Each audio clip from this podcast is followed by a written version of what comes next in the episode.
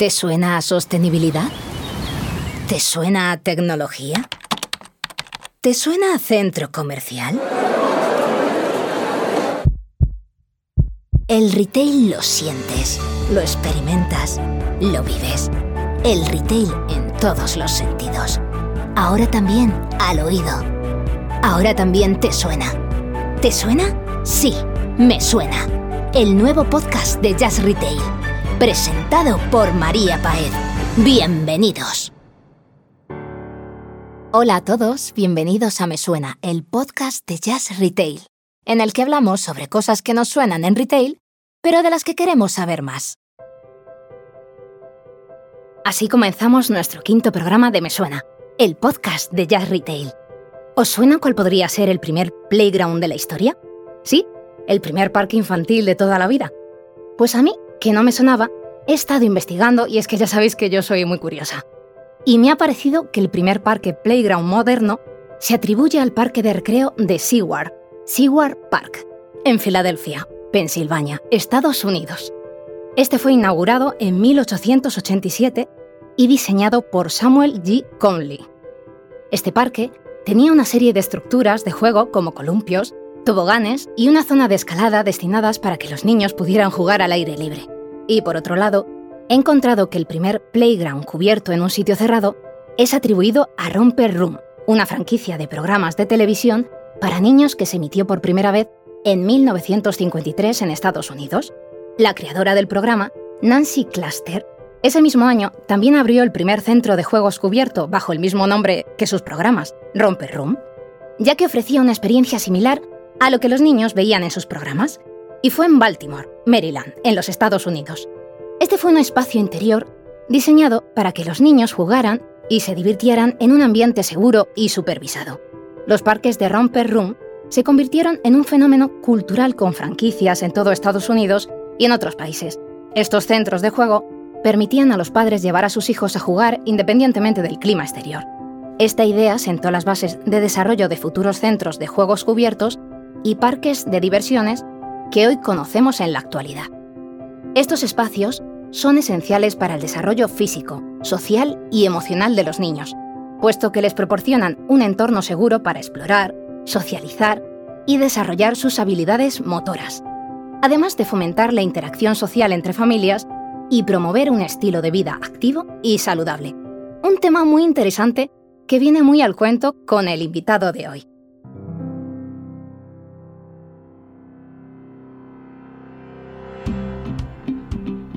Y es que hoy tenemos con nosotros a Esteban Rodríguez Ruiz, socio y cofundador de Banana by Cabana. Buenos días, Esteban. Buenos días, María.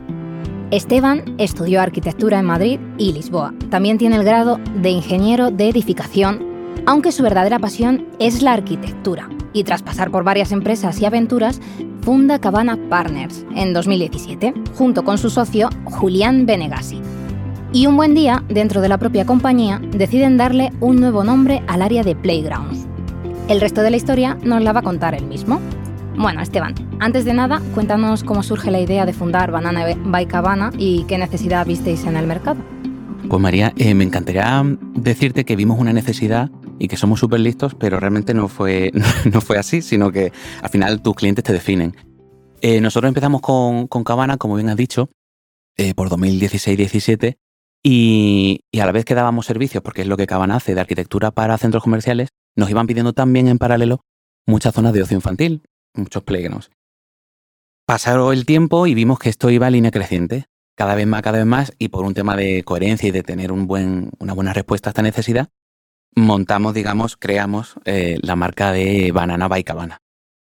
Si me puedes explicar un poquito el nombre. bueno, el nombre eh, gusta mucho, ¿no? Eh, nos preguntan mucho por el, por el nombre. Eh, hay momentos en, los que las ideas muchas veces te vienen de la nada, te vienen de repente y luego tú le dices, bueno, esto ha venido por esto. Nosotros que somos un equipo multidisciplinar, pero con un core muy en la arquitectura, vemos con muchísima inspiración lo que es la banana, la fruta, la fruta del plátano o banana, como se quiera llamar.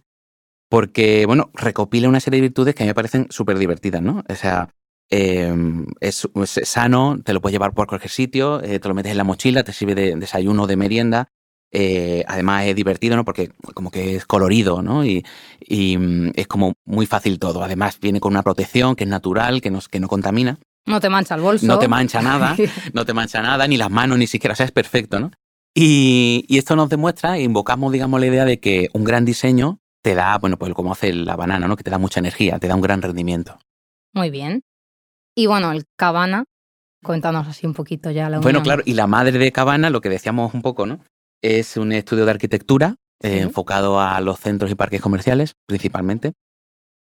Y, da, esos, da estos servicios, ¿no? Digamos, desde a toda la escala. ¿no? Em, desde la reforma más pequeñita hasta, como estamos recientemente inaugurando, centros comerciales de nueva planta. Y esto sería Cabana. Por esto ahí viene el, el apellido de banana, ¿no? Es ese.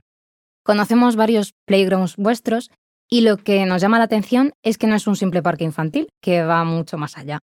Dinos cómo conseguís construir toda esa historia alrededor. Vale, pues María, el tema de la historia lo veremos, pero lo más importante para contar una historia primero es estar tú, o sea, primero es divertirte, ¿no? Primero es divertirte y luego es creértela tú y lo tercero sería dar lo máximo. Lo máximo, digamos, para venirte muy arriba con esa, con esa historia. Em, de cara a la historia que quieres contar, eh, bueno, nosotros mm, casi hacemos más eh, psicología o demografía más que arquitectura, porque establecemos una diferencia entre lo que eh, una historia que represente lo que la gente es realmente, con lo que se identifica, y, o o plantear una historia que sirva de espejo a lo que la gente quiere ser. ¿no? Entonces tenemos esa ambivalencia que, que creemos que convive en el, ser humano, ¿no? lo que somos realmente y lo que nos gustaría ser. De modo que pienso en muchos proyectos, ¿no? Em, cuando queremos tener una identificación de la comunidad con su medio, em, vamos por algo que esté vinculado a, su cultura o a su medio geográfico, ¿no? Entonces vamos a Barcelona y montamos una ballena y hablamos de la limpieza del Mediterráneo y todo esto, o vamos a otro lugar donde ponemos un cohete y entonces queremos inspirar a la comunidad con historias de aventuras y de ciencia y del espacio y, todo esto. Esa sería, digamos, la ambivalencia de contar la historia. Pues bueno, creo que esto es una gran diferencia con respecto a otras compañías que proveen playgrounds. Y bueno, Esteban, ahora mojate un poco y cuéntanos qué proyecto ha sido el, más chulo, el más bonito y cuál ha sido el, reto mayor para, para todos vosotros. A ver, María, aquí me pones en un, en un, en un brete. Como papá, mamá, claro. Eh, ¿Qué hijo? Son todos, los quiero a todos igual. Em, esto es complicado. Solo que puedo decir, no, no diré de, más ilusión o no, pero hay uno de ellos que hicimos, digamos, el lote completo de, de, actividades y de, y de poner toda la cana en el asador en cuanto a contar una narrativa, ¿no? Que fue en el centro comercial del Tormes. Hará unos, unos cinco años aproximadamente eh, bueno, pues vino el Torme a pedirnos que hiciéramos una zona infantil y, nosotros nos pasó un poco lo que estamos hablando aquí, ¿no? Que nos venimos arriba, queremos contar una historia. Y contamos la historia del, del espacio, ¿no? El espacio, los cohetes, los astronautas, los planetas, los viajes interestelares, todo esto.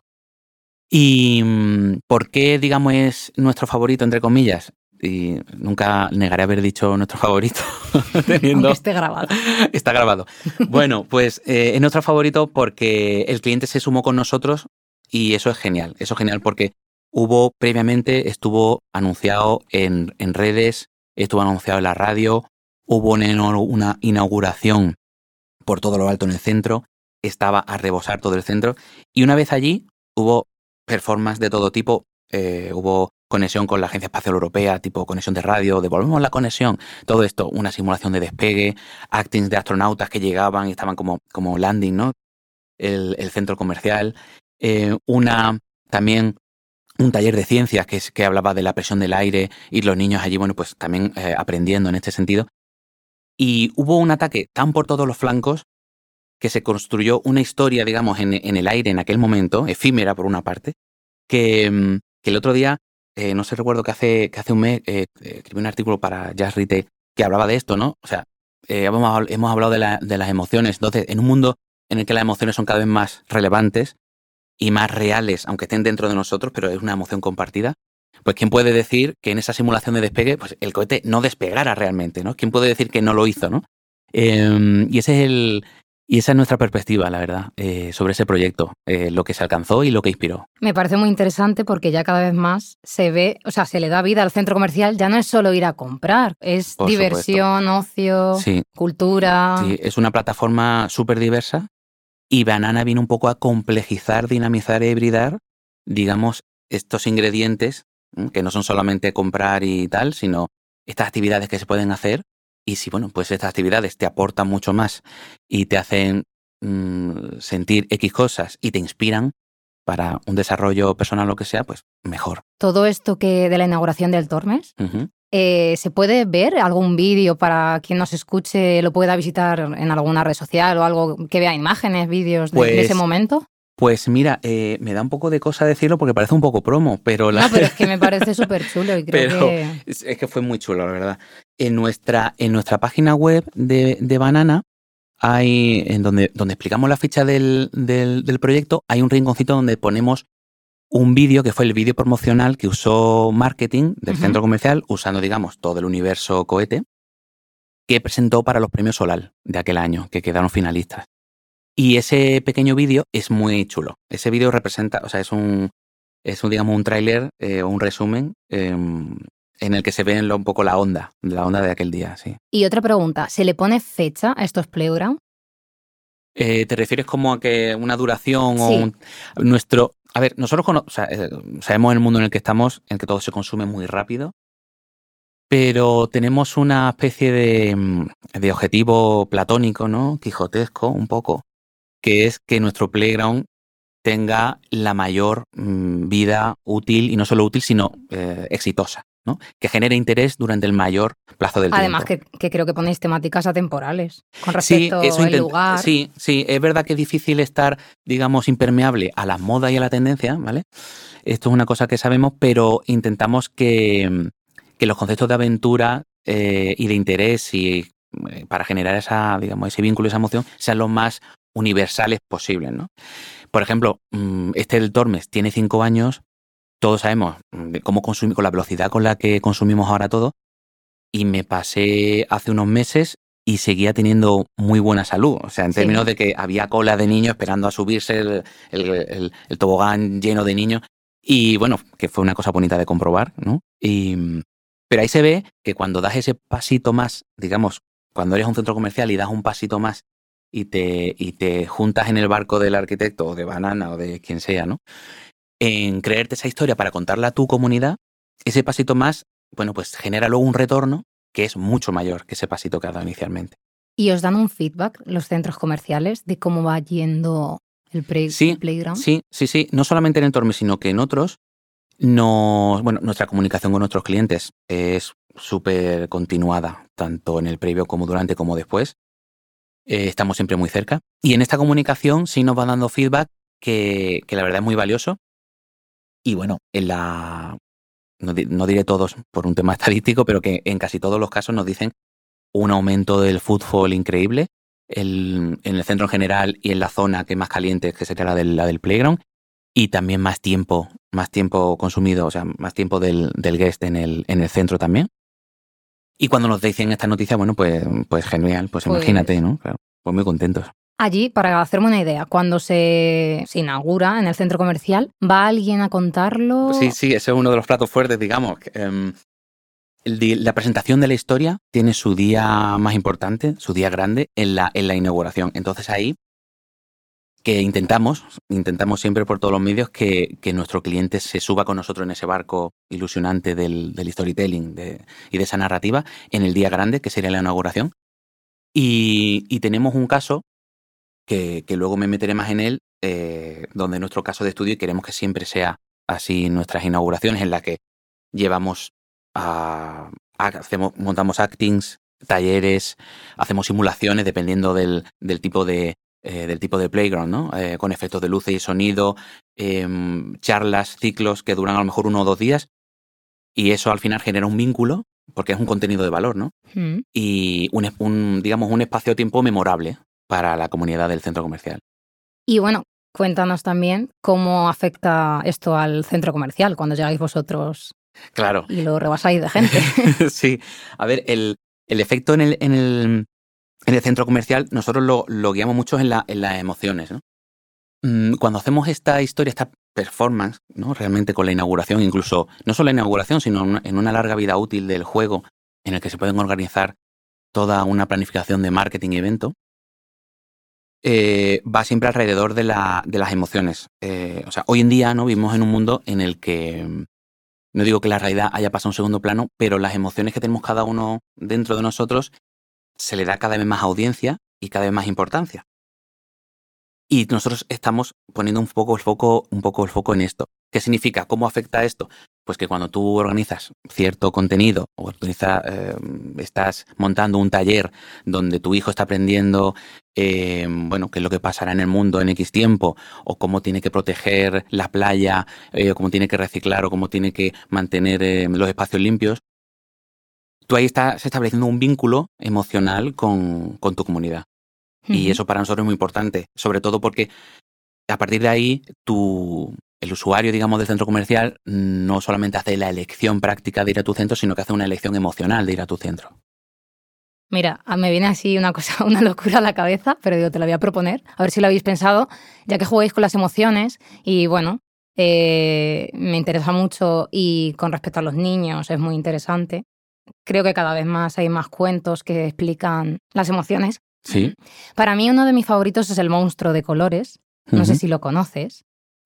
Si no, te, Te, lo propongo para que, que, lo, que lo mires. Y yo digo, puede ser interesante hacer un playground de, emociones. O sea, que hable de las emociones, así... Eso sería súper interesante, sobre todo hoy en día con, afortunadamente, con una nueva ola, digamos, o interés en lo que es, digamos, la salud emocional y la gestión de las emociones hacer talleres que sean iniciáticos en ese tema es muy, muy interesante y, oye, y me, llevo, o sea, eh, me lo llevo apuntado, me lo llevo apuntado para el estudio porque eh, sí, siempre estamos trabajando en ese tipo en ese tipo de línea, no solamente con ese vínculo que hablaba de, con el padre, sino como tú ahora mismo marcas con esta idea que, me, que nos llevamos apuntada, que es el vínculo con el, directamente con el niño. ¿no?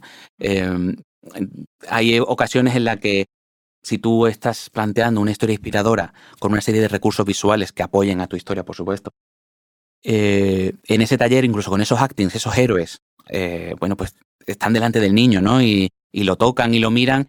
Y, ese vínculo es casi más fuerte que el del propio padre cuando ve ese contenido. Y creo que también es interesante para los adultos. ¿eh? Sin duda, sin duda. O sea, la inspiración es una materia que nos interesa a niños y a mayores. Está claro.